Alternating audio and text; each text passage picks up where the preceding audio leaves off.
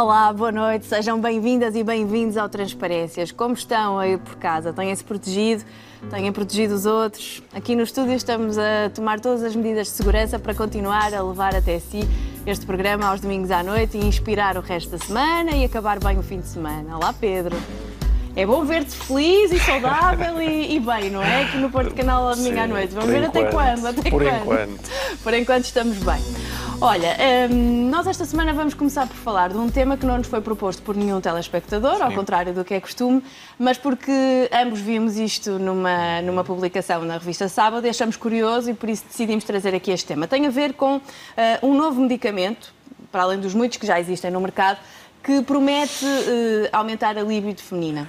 Uhum. Esse grande mito, esse, esse, grande tabu que é a libido feminina. Portanto, numa altura em que a falta de desejo sexual feminino uh, é uma das grandes queixas em consultório, confirmas, sim, não é? Sim, sim. Aparece mais uma empresa a prometer uh, resolver este problema com um medicamento, desta vez injetável, não é? É Uhum. uma espécie de Viagra feminino, à semelhança do que apareceu em 2016, que não teve grande sucesso na altura, Sim. o comprimido cor-de-rosa.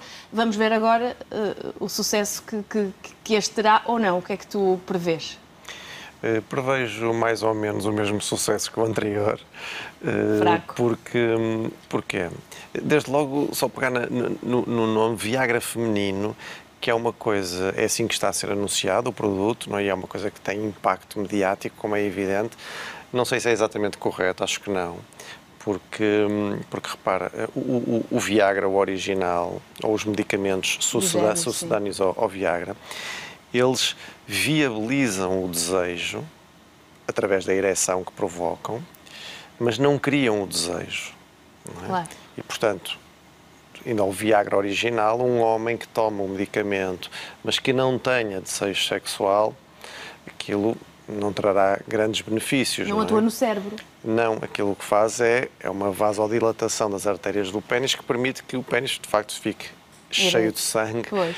E que lhe dá o aumento e a rigidez, não é? Uh, mas é preciso que haja esse desejo. É por isso que eu, esta ideia de chamar a isto um Viagra feminino, penso que é mais uma estratégia de marketing do que propriamente uma coisa em rigor, porque uma coisa é a falta do desejo, que é disso que se trata.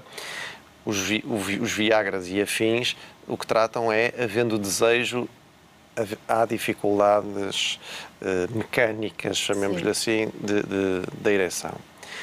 Repara, como tu disseste e bem, isto já houve um, uma primeira tentativa em 2016. Aquilo, a base daquilo até era um, uma base de um antidepressivo falhado. Um, e como é evidente, as pessoas menos deprimidas sentiam-se melhor, mas isso não se traduziu propriamente em grandes melhorias. A tal pílula rosa, não é? por contraste à pílula azul para os homens. Um, e agora vamos, vamos ver este. O, o, os dados que, que, nos chegam não são propriamente animadores, não é? porque do, do, do número de pessoas que foram testadas, diz que 25% delas uh, sentiram melhorias, uhum. 25%. A verdade é que parece que é, houve um, um, igual número de pessoas que tomaram o placebo e que também se sentiram melhores. Ou que vem provar a teoria do Dr. Pedro Fernandes de que o principal órgão sexual claro. está entre as orelhas. Ora, muito bem. É? E, e, e, mais, prova isso e prova também uma coisa muito interessante que nós vemos em, em consultório e que, por exemplo, as pessoas que trabalham nesta coisa da, da ciência baseada na evidência estão sempre a lembrar é que uma coisa é alguém estar melhor, outra coisa é alguém sentir-se melhor. São coisas diferentes. Claro. É? Nós podemos nos sentir melhores de uma determinada doença e não estamos melhores. Agora, a questão é que a falta de líbido pode não ser uma doença, não é? É verdade. E, é portanto, verdade. Pode não necessitar de tratamento. É verdade. Aliás, repara uma coisa. Claro, só necessita de tratamento quando isto gera perturbação no claro. próprio ou no casal, como é evidente. Sim. Se tiveres duas pessoas que, com baixa de líbido e que para quem aquilo não lhes perturba a vida, elas não vão pedir ajuda e, portanto, têm Sim. que se sentir uh, normais, com, com muitas aspas. Um, mas repara, mas isso que tu dizes é muito interessante porque quando tu dizias que as queixas de falta de desejo sexual têm crescido e é verdade que é, é a principal queixa hoje em dia nos dois sexos. Quando isto há uns anos atrás era sobretudo nas mulheres, era muito raro, há 30 anos atrás, um homem ir a um consultório pedir ajuda por falta de desejo, até porque isso era uma, uma ameaça à virilidade intolerável e, portanto, pediam era para a ejaculação prematura ou para dificuldades de direção e hoje em dia é igual, é, pelo menos a experiência que eu tenho no meu consultório, é igual o número de homens ou mulheres que, que, que nos procuram a pedir ajuda para a falta de desejo. E isso deve-se exatamente ao que estavas a dizer. Na minha leitura, é que a partir do momento em que o papel da mulher muda e, a, e o desejo e o prazer feminino passam a, a ser tidos em conta, a masculinidade já não vale de per si. Quer dizer, se há 50 anos atrás uh, isto não se, um homem podia ter uma baixa de desejo sexual porque a mulher não reclamava, não, não, nem sequer ao próprio, quanto mais ir pedir ajuda uh, a terceiros. Hoje em dia não é assim. E muitos deles vêm à, à consulta precisamente pressionados pelas companheiras. Mas isto é um dado curioso, porque é evidente que, repara, a indústria farmacêutica não vai largar este filão, como é evidente, nem pode, porque, repara, é muito apetecível. claro, conjugam-se aqui, aqui uma conjugação de fatores. Para, desde logo, esta coisa da sociedade de consumo, que está Sim. sempre alerta para ver onde é que há ali um nicho de mercado que possa explorar. Dado o sucesso que o Viagra e os, e os sucedâneos do Viagra têm tido, é evidente que não por isso eles não querem largar mesmo esta denominação de Viagra feminino, claro. não é? Para colar ali a, imagem. Se juntarmos a isto, isto que eu acabei de dizer, é que hoje em dia uh, o prazer e a satisfação sexual das mulheres conta e conta muito e, portanto, e a indústria farmacêutica também percebeu isso e está atenta a isso. Além daquilo que nós já falámos num, também num outro programa e que tu agora dizias e muito bem que pode haver pessoas com baixa de libido que não, não têm que se sentir um, a precisar de ajuda ou a precisar de tipo de tratamento, que é esta ideia de uma, uma ditadura. Pressão, é? é? esta ditadura do prazer obrigatório, é.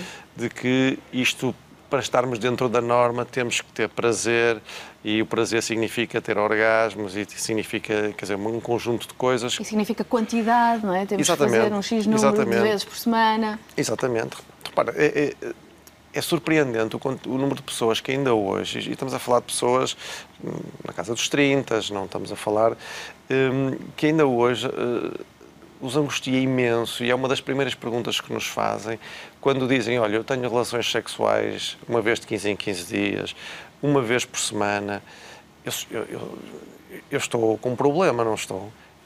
Devolve-lhe a pergunta porque porque na fantasia está toda a gente a ter sexo pois. todos os dias menos eles quer dizer e portanto há esta há esta pressão eh, para esta desta ideia megalómana de que eh, de um prazer sexual obrigatório cheio de cheio de orgasmos e quando eh, isso não acontece as pessoas sentem-se culpadas é claro sentem-se mal sentem-se mal. mal. claro que sim e, e, e, e procuram uma solução para o problema Daí e, que a indústria farmacêutica e, não larga o osso. Claro, e à procura de uma solução mágica. Claro.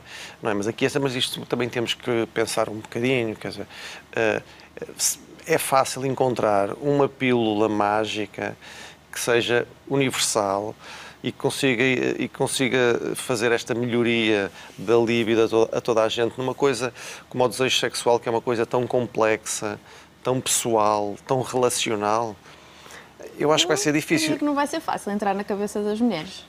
Isso, isso, isso, nem por isso. comprimidos, nem com injetáveis. Contigo, não... contigo a pôr a formulação assim eu, vai ser impossível, não é? Quer dizer, estamos mas... a falar de um fármaco que atua no sistema nervoso central, claro. não é? Que diferente, ao contrário do que acontece com o Viagra masculino, quer dizer, não, não atua no órgão propriamente dito, atua no nosso cérebro Claro que sim. Não, não, não lhe auguro grande sucesso. Claro que sim. Não, até por isto que eu estava a dizer, repara, é que é, é uma é uma lógica de vamos, vamos à procura de uma solução mágica fora para resolver um problema de dentro sem ter que olhar para ele. Não é? Sem eu ter que me questionar se eu estou com um baixo desejo sexual, estarei deprimido, eu estarei com algum problema hormonal, eu estarei na andropausa Sim. ou na menopausa, ou eu estou assim porque de facto eu estou magoado, eu estou ressentido com a minha companheira ou com o meu companheiro, há aqui falhas de comunicação, estou com a vida completamente desorganizada, cheio de stress, exausto e não tenho sequer vontade para pensar em sexo. Quer dizer, não, não se pensa nisto e vai-se à procura do comprimido mágico, que é uma coisa já agora em defesa de uma área em que eu trabalho, que depois nós olhamos para as toxicodependências sem perceber que eles, no fundo, são uma tentativa de estarem hiperadaptados a esta sociedade que pressiona que as pessoas têm que estar sempre, não se podem ir abaixo aqui, têm que produzir mais acolá, eh, têm que anestesiar as suas angústias acolí. Esta lógica de eu, á fora, uma solução para um problema de dentro sem eu ter que olhar para ele. Não é? Uh, e eu isto não auguro de facto nada, nada de bom. Além disso, como tu dizias, o desejo feminino é algo de complexo. É? Na minha leitura, vou generalizar e, portanto, haverá pessoas lá em casa que vão dizer, mulheres lá em casa que vão dizer ele está enganado, isto comigo não é nada assim. Sim. Mas, é, é, regra geral, mais complexo até do que, o, do que o masculino, não é? No sentido em que, se quisermos pôr assim, é mais relacional.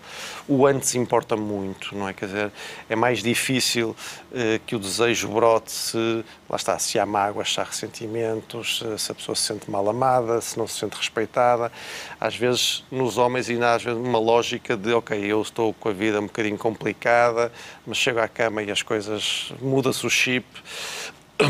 Aliás, Até pode servir para, para, para, para, descontrair. Exatamente, é? como anestésio, claro, é verdade. Olha, ainda bem que lembras isso. Há muitas pessoas que conseguem identificar eh, padrão em que o desejo sexual cresce em momentos de maior ansiedade, porque percebem que o ato Sim. sexual, seja a masturbação, seja a dois, tem Sim. depois um efeito ansiolítico. Isso é mais comum nos homens. As mulheres. Não, este movimento também se vê ah, nas mulheres, sim. Okay. Não, o que eu digo que é mais comum é, às vezes, a relação não estar propriamente sim, famosa sim. E, e, eles ainda assim. Eh, mas também isso eu acho que se tem vindo a esbater uhum. e estamos cada vez mais iguais. Não é? Aliás, basta tu te lembrares de uma das coisas que falámos num, num programa anterior, que das, dos pensamentos intrusivos que, que, são os principais que durante o ato sexual perturbam o prazer Sim. sexual e se te lembras, enquanto que os homens era a performance, isto está a correr bem ou mal, eu estou aqui a, a ter um bom desempenho ou não, nas mulheres era muito mais a autoimagem claro. e as tarefas e, a, e, a, e, as coisas que estavam por fazer, que, que ia fazer quando acabasse aquilo, que são mais estes pensamentos perturbadores. É? Hum, dito isto, hum, repara, esta procura pelo, pelo, pelo elixir do desejo e da potência sexual é uma coisa que existe desde que o sapiens é sapiens, Sim. não é? As histórias de, da, do, do, da ingestão de, de corno de rinoceronte esmagado, da ingestão de testículos de animais, até coisas mais, mais contemporâneas como as ostras, o vinho, enfim, tudo à procura dos efeitos afrodisíacos que estas coisas possam, uh, possam ter. Mas há uma coisa que eu penso que nós não conseguiremos fugir dela e, e, e, não há comprimido que vá resolver isto, que é esta questão que eu dizia, que o desejo sexual está muito ligado nas relações mais longas, é? Eh, porque este é um dado importante, é? enquanto que nas relações no início das relações, o desejo sexual nasce, morre e ressuscita com uma facilidade brutal e, e, um número infinito de vezes. Nas relações mais longas, o desejo sexual é muito mais uma consequência do que um ponto de partida, quer dizer, e, e portanto, a melhor maneira que nós temos de manter o nosso desejo sexual em alta é trabalharmos para isso, é irmos cultivando Sim. o namoro, a sedução, a surpresa, dizer, eh, porque, porque senão vai ser mais difícil nas relações mais longas.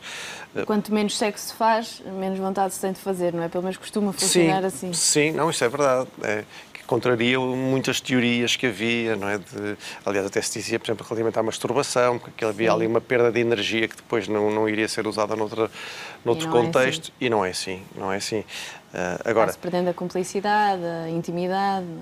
Hum, claro o hábito. O hábito, pois. Agora, eh, não há comprimido que, nos, que temos que ser nós, é fazer eh, este tipo de, de, gestão equilibrada entre esta vida estressante, em que estamos a trabalhar demais, em que temos filhos para cuidar, em que a rotina também aparece, em que as pessoas hoje em dia eh, nem sempre comunicam da melhor maneira, em que há um uso abusivo dos, Tecnologia. das tecnologias, que é um dos fatores que aparece sempre Sim, nos inquéritos, nos inquéritos para a falta de desejo sexual.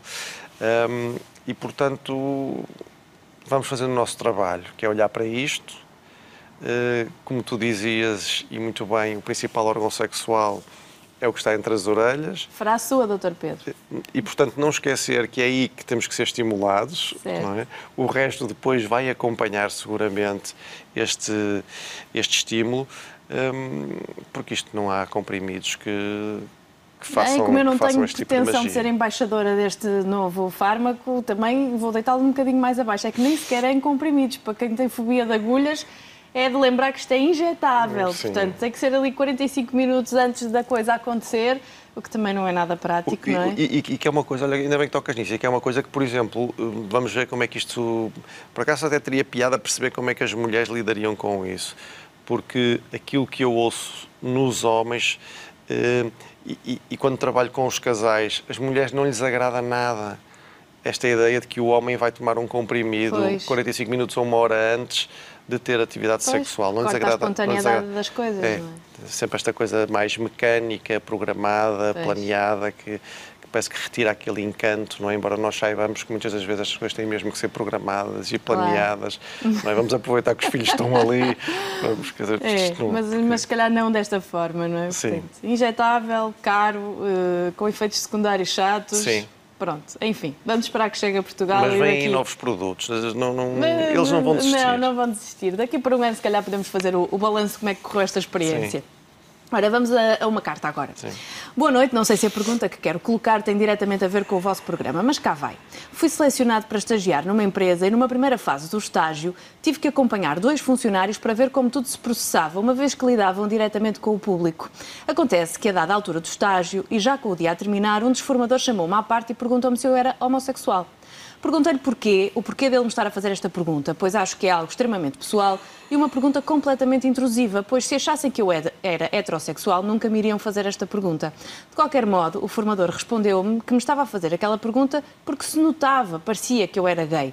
Na altura acabei por lhe mentir e dizer que não, mas fiquei tão irritado que disse que não ao trabalho sem explicar o motivo. Mas perguntei-me depois fiz bem em mentir. O que acham? Deveria ter dito a verdade? É que já não é a primeira vez que me fazem esta pergunta. Devo dizer que não têm nada com isso? Não sei o que fazer, porque parece que só por gostar de pessoas do mesmo sexo tenho que me esconder. Às vezes nem me apetecia sair de casa, mesmo depois do desconfinamento continuei isolado e sinceramente acho que acabo por não ser muito feliz. Não tenho vergonha de ser quem sou, aparentemente, mas na prática, quando me fazem esta pergunta, acabo sempre por mentir. Se me puderem ajudar, agradecia. Ora bem. E como este espectador, tantos outros que estarão na mesma situação. Sim, ora bem, o, o, pois eh, ele está, para usar esta expressão que eu nem gosto muito, mas ele está a sair do armário, é?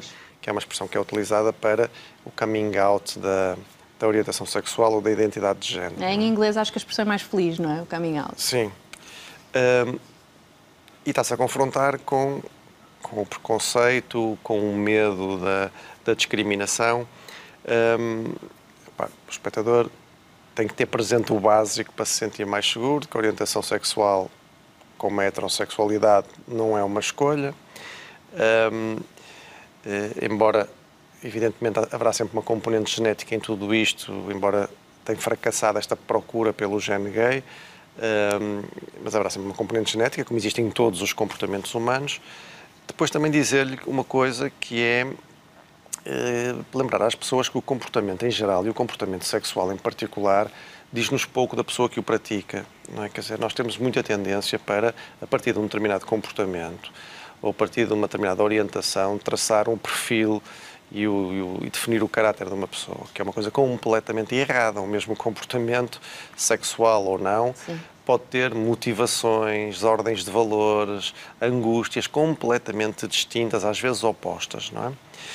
E, e, esse é um dos erros que nós, enquanto sociedade, cometemos há muito tempo, pelo menos desde o final do século XVIII, que é quando nós passamos a olhar para a orientação sexual como definidora de uma identidade sexual.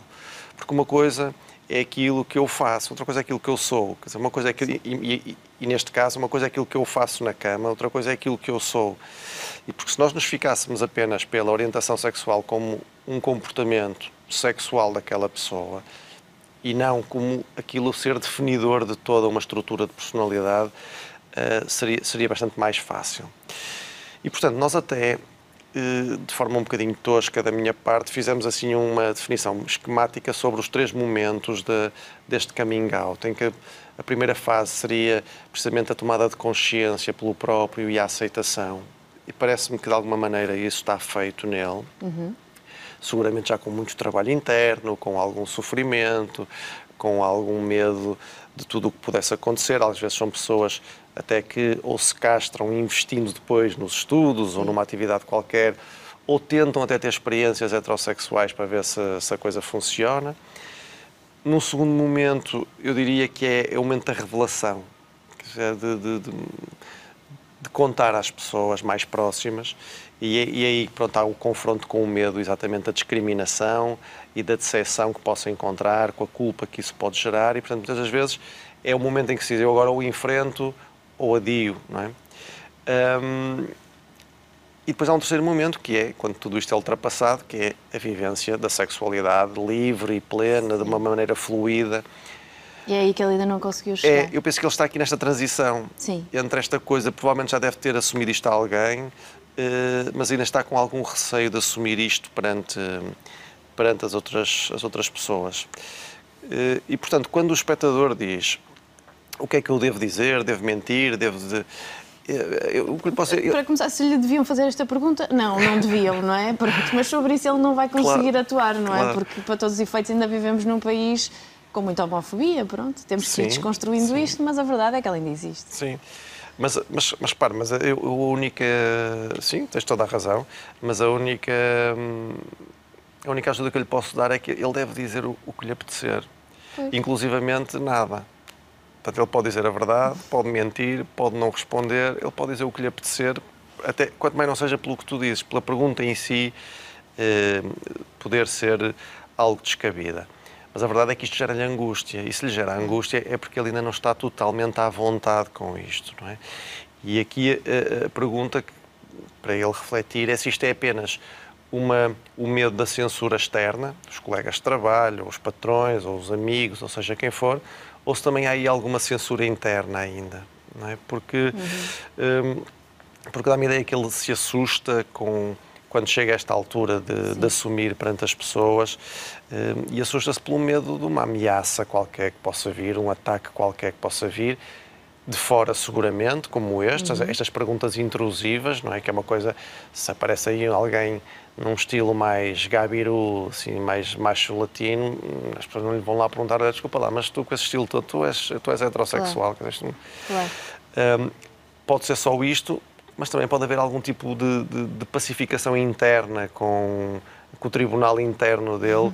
que possa ainda não precisar apenas de uma afinaçãozinha. Ele está, está próximo disso, acho que precisa de um reforço de confiança para perceber que o que está errado é este tipo de, de, de, de intromissões ou de julgamentos ou de eventuais discriminações Portanto, faça, faça perguntas sem sentido que todas as respostas são válidas. Verdade, é mentira, não dizer nada. A sociedade dá a sensação que está a fazer o seu caminho também, não é? Porque estamos bem melhor agora do que Sim. Há, seguramente há 40 anos nesta questão do preconceito e da homofobia, mas mas também ainda não chegamos ao ponto da aceitação total, porque muitas pessoas dizem: não, eu lido muito bem com a homossexualidade, até tenho amigos homossexuais, mas essas pessoas, esses amigos têm que, que se enquadrar na, naquele registro mais normativo, não é? Ou seja, eles têm que se comportar e têm que, que, que se vestir e têm como, como os heterossexuais. Porque se tiverem um lado um pouco mais uh, feminino, um gesto um pouco mais. Ah, então aí, ah, eu, eu, não, eu dou-me bem com homossexuais, mas com bichas não, não é? Sai logo essa expressão. E, e, e ele queixa-se aqui de que toda a gente lhe diz que ele parece homossexual, Sim. muito provavelmente porque Quer dizer, ele não tenta comportar-se como um heterossexual, ele é como é, não é? E depois leva com, com, com esta avaliação de quem está de fora e isto é que o faz sofrer. Sim, tens toda a razão. Repara, há uma diferença muito grande entre tolerar e aceitar, não é? Aqui há muitos anos atrás, eu penso que foi o Camilo Rosesella, que foi Prémio Nobel, um, e penso que foi ele que disse há muitos anos atrás que, que eu hoje em dia uh, já aceito melhor os homossexuais, sou capaz de entrar num bar e não ter vontade de espancar um homossexual. Ora, isto, isto não é aceitação nenhuma. Não é? Quer dizer, estamos a falar de uma coisa que é, uma coisa é tolerar, outra coisa é eu aceitar a, a diferença como, como, como, como, um estatuto de igualdade. Claro. São coisas completamente distintas, não é? E, portanto, sim, ele, ele, ele tem esse caminho para fazer. Hum, eu acho que ele está a fazê-lo. Uh, ele precisa, de facto, é de, de, de, enfrentar este medo e de perceber que... Hum, que a parte mais difícil está feita, que é a parte de dentro. Porque Sim. se a pessoa se sentir minimamente. Claro que ele pode ter aí outras questões de personalidade, porque uhum. ele fala aí alguns que, mesmo nesta questão do confinamento, tinha ficado mais, ficar fechado ter ficado casa, mais fechado em casa. Um, como tu dizias, claro, há uma, um enxurrilho de preconceitos. A simples frase, quando alguém tem necessidade, porque é de necessidade que se trata, de meter numa frase, eu até tenho amigos, homossexuais, ciganos, Sim, uma, é, é seja o comum que for. isto acontecer, não é? Mas essa frase denuncia Logo o logo, claro. exatamente, quer dizer, que é uma coisa de eh, deixa-me abafá-lo porque eu até tenho amigos que, que, que são. Portanto, é isso. Eh, Só uma nota aqui, porque nó- eu, eu estou a fazer esta leitura de acordo com a narrativa do, do, Claro. do- do espectador.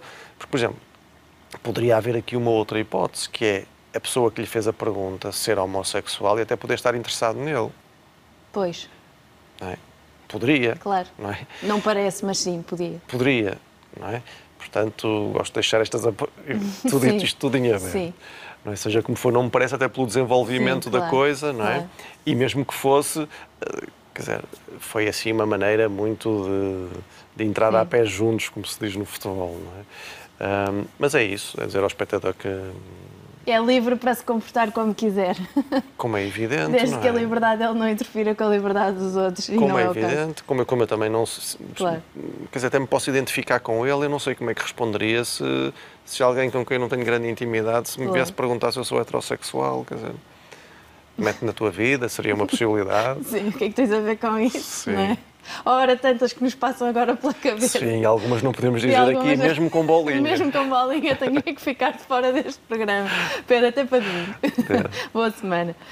Bom, eu como gosto de. eh, gosto de acreditar que podemos todos mudar o mundo, o conselho que eu lhe dou é ajudar a desconstruir este preconceito, ter força, sair cá para fora, dizer a todos o que lhe apetece dizer e com isto vai com certeza ajudar muitos jovens, mais jovens ainda, que vão passar pelas mesmas dificuldades que já conseguiu ultrapassar. Por isso, muita força e vamos todos eh, lutar por um Portugal mais inclusivo. Encontramos na próxima semana com mais um Transparências. Até lá.